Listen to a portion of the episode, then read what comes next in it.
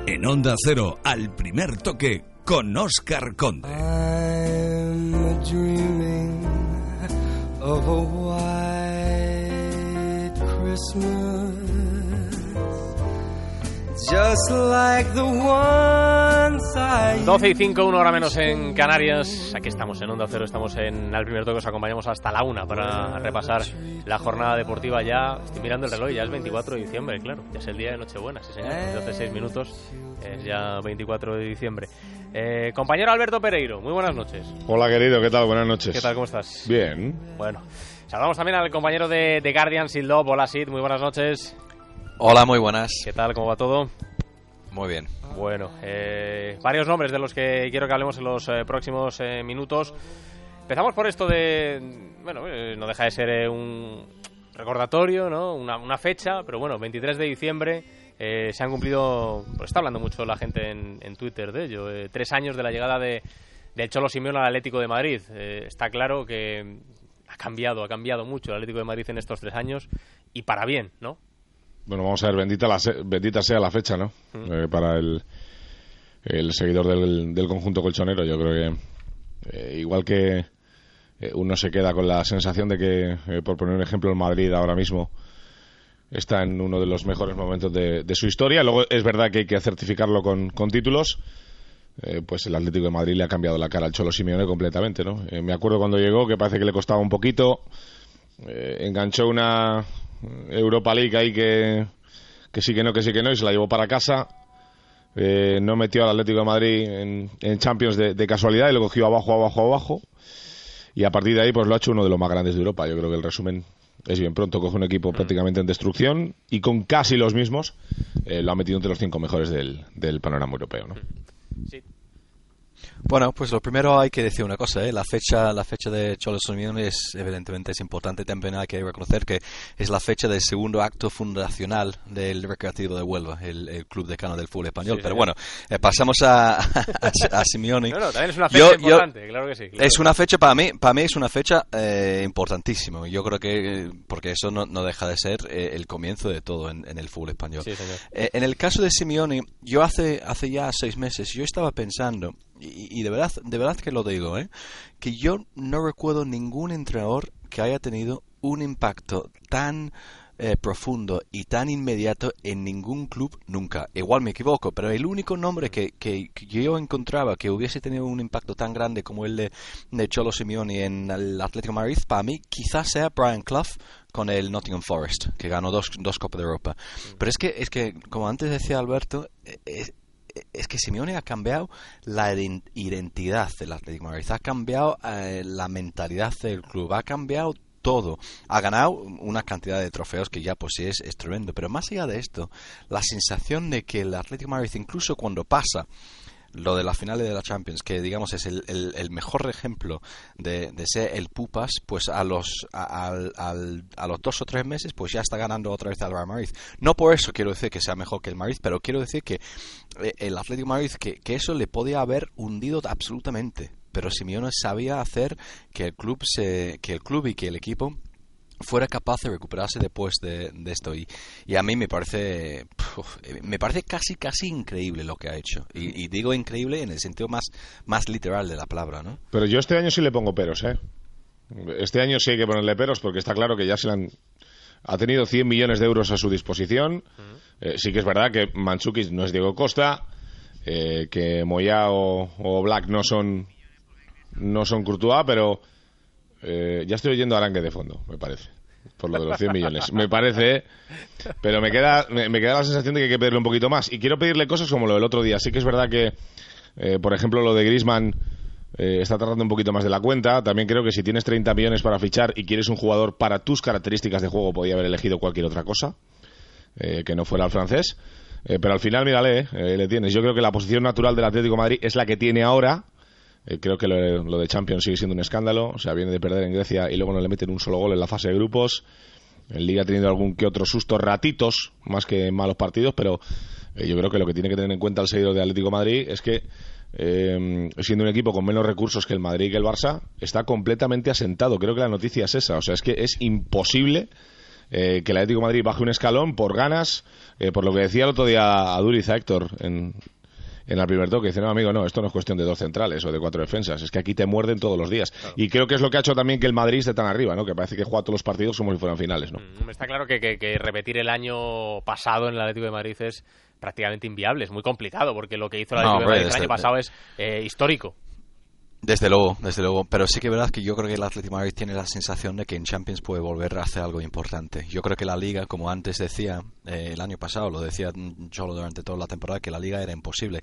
Es que la, la Liga, visto de forma, digamos, eh, eh, objetiva, era incluso más complicado que la Champions. ¿Por qué? Mm. Porque la Liga es un torneo en que se suponía que había que llegar a 100 puntos. Al final no fueron 100 puntos. Pero un futbolista del Atlético Madrid a mí me dijo en octubre, noviembre, por ahí, casi casi un- con un guiño, ¿eh? un poco en plan, mira, oye, pero ojo con la Champions. Que claro, que el Atlético de Madrid sabía que a partido doble, pues tenía la posibilidad de ganarle a cualquiera, pero que, que iba a ser imposible en la liga. Y yo creo que este año, a pesar de ganar la liga el año, el año pasado, yo creo que la mentalidad sigue siendo aquella, de, de que, oye, en Champions algo se puede hacer. Que, va, que van a ganar la Champions, lo más normal es que no. Pero los más normales que el año pasado tampoco llegaron a la final. Entonces yo creo que la, la mentalidad sea esta. Luego, luego también me pregunto a largo plazo cuál, cuál es la, la mentalidad de- del Cholo, ¿no? Nos llegan de vez en cuando alguna pincelada que, que hace pensar que igual se, se iría. Yo creo que la lógica dice que si él vela por, eh, digamos, por su impacto, por su, su reputación, por lo que dicen de él, pues lo más normal es que lo intente este año y luego busque otra cosa para Ya, demostrar. si fuera así por su reputación, se hubiera marchado el año, que- el año pasado. Porque es imposible siempre mejorar claro eso. siempre sí pero siempre y cuando pensara que no que no había ninguna posibilidad de repetir algo este año y por eso digo yo creo que en el fondo él cree que la Champions sigue siendo posible este año la Eh, Liga igual no pero la Champions sí Mm. El nombre de Fernando Torres, eh, del que ha hablado hoy Enrique Cerezo, y es un nombre que está sobre la mesa como posible refuerzo del eh, Atlético de Madrid. ¿Cómo lo veis vosotros? Eh, ¿Entenderíais el regreso de Torres al Atlético? Yo no. Yo no. Es que, vamos a ver, ya sabes que en cuestiones eh, meramente técnicas eh, estamos un pasito por debajo de la gente que sabe de esto, pero Mm. Creo que es un impacto más mediático que otra cosa. Eh, vamos a ver, sí que es verdad que a nivel de sacrificio y de un montón de cosas, pues eh, Torres sí le da eh, eso al Atlético de Madrid, pero creo que, por ejemplo, le viene mucho mejor el estilo de juego del año pasado que el de este. Había más espacios, tenías un jugador como Villa por detrás que eh, a Diego Costa le hacía la vida mucho más fácil. Creo que si Fernando viene ahora, hay que jugar un poquito más para él y cambiaría un poco la filosofía del equipo. Creo que eh, a nivel emotivo, pues es una maravilla para todos. Eh, aparte, eh, Fernando es un tipo espectacular. Yo creo que eh, lo mejor para él sería volver a casa.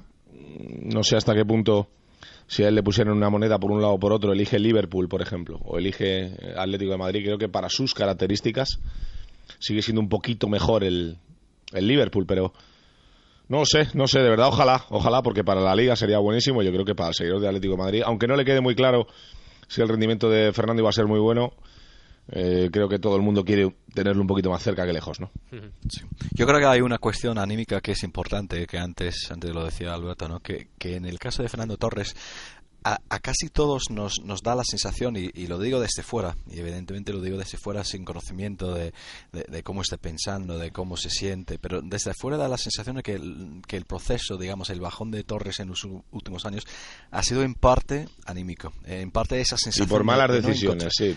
Claro, de- Porque el claro, Chelsea no, no, le también, va, también. el Milan menos. Cl- Claro, claro, de, de- de- de no terminar por encontrarse y por lo tanto, pues la esperanza que, que, que nos queda y probablemente que le queda a él es que también encontrándose con su club, el club donde más cómodo se ha sentido y tal, eh, pues igual es, es precisamente, eh, digamos, le da ese ímpetu- ímpetus que, que necesita para volver a ser el futbolista que era. Cosa que yo desconozco si, si físicamente es- está igual que hace tres años, creo, creo que lo más normal es que no. Y lo, pero luego también hay un- un- unas cuestiones logísticas y prácticas. Igual me equivoco, ¿eh? me, me decís si me equivoco. Pero yo tengo entendido que no se puede hacer dos sesiones en una temporada. Sí, sí se puede. Por sí. lo tanto, ¿se puede? Sí, sí se puede, sí. Entonces, entonces, entonces esta vía sería la vía. Pero es que, claro, en el, el Atlético de Madrid ya pensaba en Fernando Torres y por, por las prestaciones económicas y todo lo demás, al final no se pudo dar. Y yo dudo mucho de que sea posible en, en- en estos momentos también. Bueno, veremos qué pasa, veremos qué pasa con el mercado. Hay una cosa, Óscar. rojiblanca. Dime, Alberto. A mí me da mucha pena, te lo digo de verdad, pero es que da la sensación de que Fernando está acabado. Desde Claro. fuera, tú lo no, ves. no, no Sí. creo que tanto, pero sí sensación de que No, es un jugador que ha, que ha bajado altamente Es eh, que su parece, rendimiento, parece que dices, vale, pues ya no te va a dar más Fernando Torres. Es- Hombre, yo creo que acabado no está. O sea, Mm. que tiene 30 Sí. para 31. Yo creo que.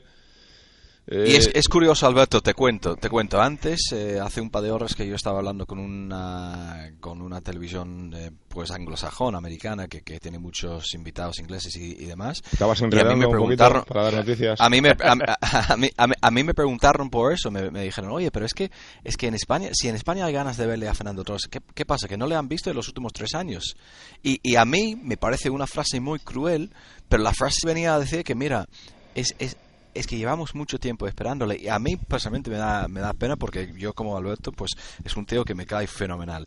Es un es un futbolista que durante dos años en el Liverpool fue la leche pero la leche fue fue tremendo. Y, y, y- y tengo la sensación de que de que un cúmulo de factores han, han jugado en su contra y que posiblemente anímicamente pues ese al club correcto puede puede digamos volver a darle vida. Pero sí que verdad que, que que no ha, no ha sido durante estos tres años el futbolista que, an- que antes era. Hmm. Bueno, es una bueno, realidad. Sí, sí, no, eso es evidente, eso es evidente. Lo que decíamos que es un jugador que ha bajado su rendimiento por, por edad, por, por lo que sea, pero que ha bajado su rendimiento, evidentemente, de, de lo que era a lo que soy, aunque sigue siendo un, un gran futbolista. Eh, Alberto, rápidamente ya. eh, nombres propios en el Real Madrid en el día de hoy. Eh, Kedira, Jesse, Gareth Bale. Bueno, vamos por orden. Eh, Kedir ha dicho en un periódico de su localidad, en Stuttgart, que quiere renovar y que quiere una solución para esto. Bueno, creo, Bueno. que, creo que Kedira llega tarde a todas estas historias. Hmm. Eh, George Neubauer es verdad que su representante eh, va a buscar una solución, pero me da la sensación de que el Madrid ha tomado la vía de dejarle marchar. Eh, sí que es verdad que se ha enfriado mucho lo de Lucas Silva, que parecía que iba a ser una cosa de 1 de enero y, y se acabó y eh, tiene pinta de que se pospone al verano, pero eh, creo que el- eh, por mucho que ahora se quieran acercar un poquito, eh, Kedira no lo ha hecho bien con el Madrid, o el Madrid tiene la sensación de que Kedira no lo ha hecho bien con ellos, y es una situación complicada. Eh, Peter Check eh, ha dicho su representante. eh, He leído hoy ciertas cosas eh, que llevan a equívoco, vamos a intentar aclararlo. Eh, hay muchos medios que han dicho que el representante de Peter, de Peter Check se, han pu- se ha puesto en negociaciones con el Madrid ahora eh, para venir por una salida de Keylor Navas. No.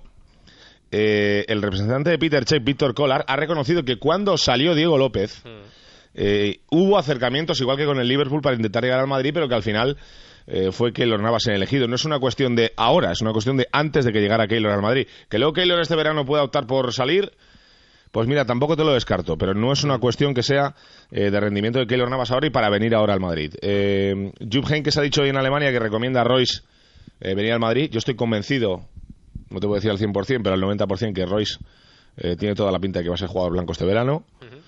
Y eh, lo de José Rodríguez al español, lo contábamos a las ocho y media. Eh, el español quiere un refuerzo para arriba, eh, no están convencidos en absoluto eh, con la opción de Felipe Caicedo, que no les está dando ese rendimiento. Hay una relación espectacular siempre eh, del Madrid con el español. Ya sabéis que es muy típico, tanto español como Valladolid, etc. etc. eh, que vengan este tipo de jugadores. Eh, creo que el Madrid no lo va a soltar.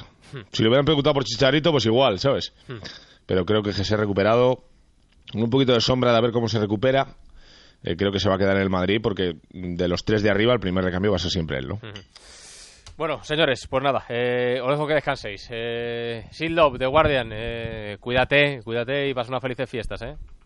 Muy buena. Bueno, pues feliz Navidad. Un abrazo, feliz Navidad. Pereiro, lo mismo. Igualmente, chicos, un abrazo. Cuídate, un abrazo. Chao, chao, chao. chao, chao.